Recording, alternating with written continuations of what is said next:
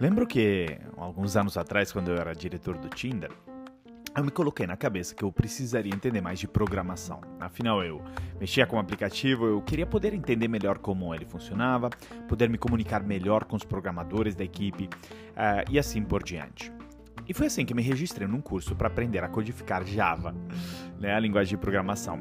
Era uma vez por semana, aos sábados, por alguns meses, e eu já estava trabalhando no Tinder durante aquela época, a correria era bem grande, por isso eu não fazia tarefas de casa. Não estudava durante a semana. Bom, já deve ter entendido que eu acabei não aprendendo quase nada sobre o Java, não é?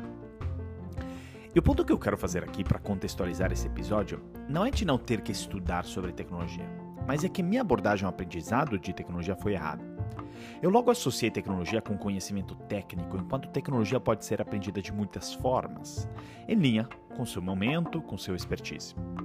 A mesma coisa é sobre inteligência artificial, e é disso que iremos justamente falar neste novo episódio do Metanoia Lab.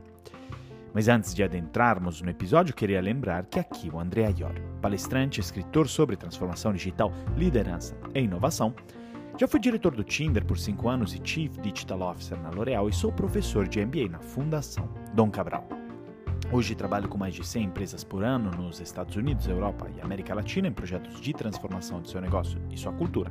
E sou também autor dos livros Seis Competências para Surfar na Transformação Digital e Metanoia Lab, lições sobre competências humanas na era digital. Também quero lembrar que essa quarta temporada é também um oferecimento da Oi Soluções, da qual sou embaixador na área de tecnologia. A Oi Soluções é uma integradora de soluções digitais para grandes empresas, com portfólio completo de cibersegurança, cloud, UCNC, IoT, Big Data e Analytics, aplicações digitais e serviços gerenciados, ou seja, tem todo tipo de solução tecnológica e inovação que simplifica a transformação digital da sua empresa. Então lembre-se sempre, Desafios inovadores pedem Oi Soluções. Mais detalhes no site oisoluções.com.br ou entre em contato com o consultor Oi Soluções. Ah, e se quiser entrar em, em contato comigo, é pelo meu site andreaiori.com, pode me achar por lá. E agora que já podemos mergulhar no tema de hoje, é, que é justamente sobre como podemos aprender e estudar mais sobre inteligência artificial. Quais são os recursos? O que precisamos fazer e por que tudo isso é muito importante? E pois bem, e é por isso queremos agora ouvir uma frase do Stephen Wolfram, CEO da Wolfram Research e um dos grandes experts mundiais sobre computação e inteligência artificial e fundador do programa Matemática, que nos fala sobre o acesso à computação nos anos 80 e de como a mesma coisa deve acontecer com inteligência artificial. Ouça só.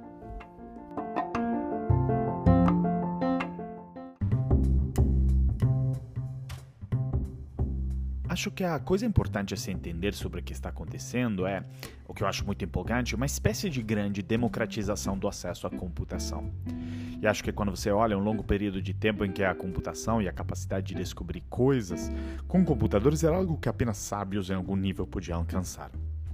Eu mesmo estive envolvido em abrir acesso à computação antes do matemática existir, em 1988. Se você fosse um físico ou algo assim quisesse fazer uma computação, buscaria um programador e delegaria a computação a este programador. Você ia torcer que eles voltassem com algo útil? Talvez não, você sabia que teria esse longo ciclo de várias semanas pelo qual você passaria.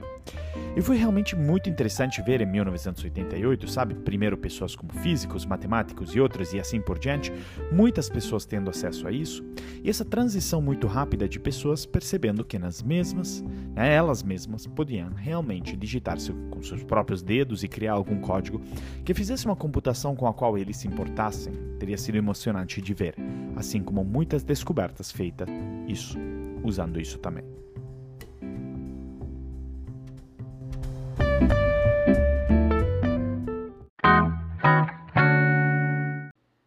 Talvez a primeira pergunta que você deve estar se fazendo aqui é: por que, que eu escolhi o Stephen Wolfram como protagonista desse episódio? Ainda mais porque tenho certeza que a maioria não conhecia esse incrível pensador do mundo da computação e da inteligência artificial.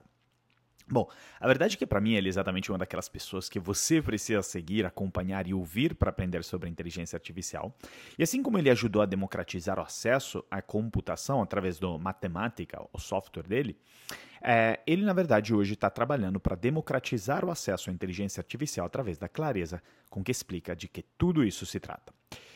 E a verdade é que eu me deparei com ele da primeira vez através de um artigo que ele escreveu chamado What is ChatGPT Doing and Why Does It Work? publicado no site dele, e eu diria que é a melhor peça de conteúdo e educação sobre ChatGPT que tem. E fundamentalmente nele, o Wolfram explica que a primeira coisa que o ChatGPT está sempre tentando fundamentalmente é produzir uma continuação razoável de qualquer texto. Onde por razoável queremos dizer o que pode se esperar que qualquer pessoa escreva depois de ver que as pessoas escreverem bilhões de páginas da internet.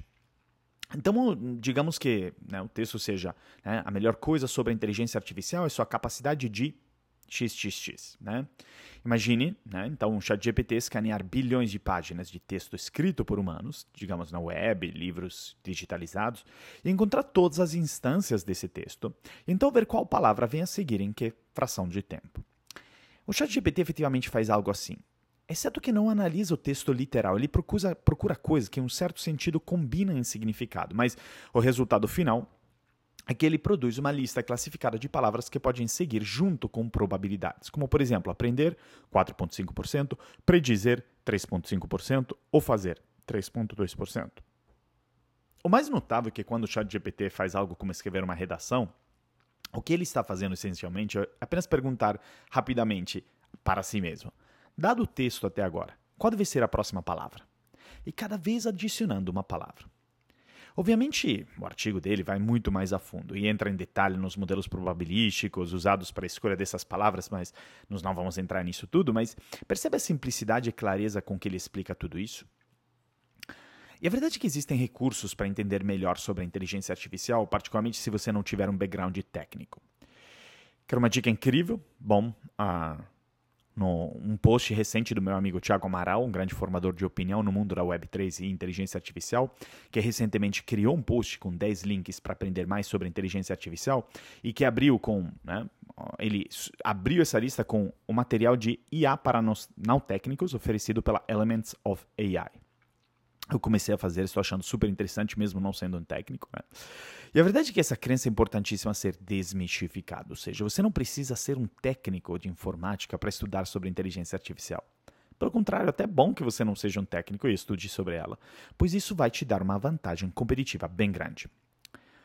Para quem acompanha o podcast, sabe bem que no episódio 134 nos falamos do porquê todos deveriam entender sobre inteligência artificial. Isso já ficou claro. A pergunta agora que não quer calar e queremos abordar nesse episódio é: como podemos aprender mais sobre ela? Bom, vou explicar o que eu estudo sobre ela e tudo começa pelas pessoas que estão atrás desta tecnologia, né? Alguns deles você já deve ter percebido pelo podcast, mas é, eu falo do Sam Altman, Andrew Yang, Jeffrey Hinton e outros experts. E ao falar disso, faz com que você acabe aprendendo bastante sobre essa tecnologia transformadora. Né? Isso vale muito mais do que qualquer conhecimento técnico. Faço um exemplo. Eu acompanhei com atenção o Sam Altman, o CEO da OpenAI, testemunhando frente ao Congresso americano. E de forma muito interessante, sugerindo que a inteligência artificial fosse mais regulada. Veja bem, em seu primeiro depoimento perante o Congresso, o Altman implorou aos legisladores que regulamentassem a inteligência artificial, já que é, membros do comitê demonstravam um entendimento cada vez maior dessa tecnologia e a audiência destacou o profundo desconforto sentido pelos tecnólogos e pelo governo sobre os danos da inteligência artificial. Mas esse desconforto, né, de fato, não necessariamente ah, atacou Altman, que foi bem recebido, inclusive, ah, por, pelo subcomitê do Senado. Então, ficou claro que eles não estavam preparando um interrogatório muito difícil para o Sam Altman quando agradeceram a ele por suas reuniões privadas com ele e por concordar em comparecer à audiência.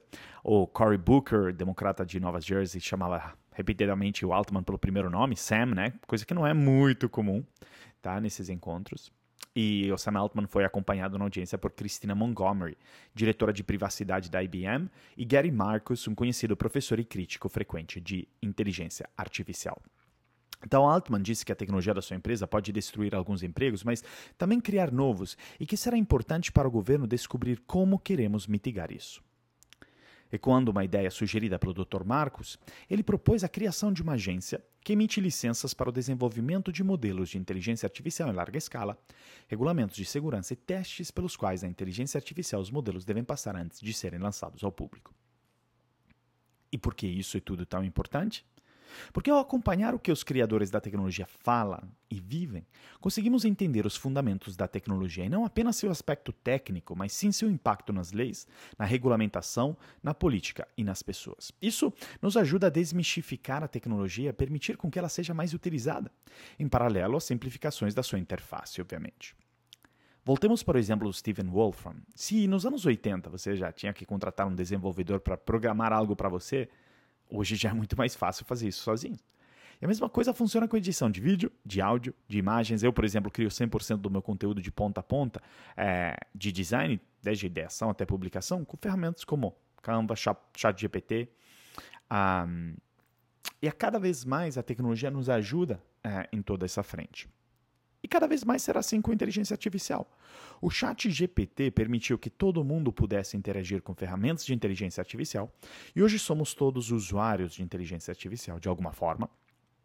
Por isso, se nós não entendermos como funciona, quais seus limites e quais seus impactos, nos corremos o risco ou de ficarmos desalinhados com essa tendência, ou de até potencialmente sermos substituíveis com o mercado de trabalho. Então é com essas reflexões que eu deixo vocês com essa semana.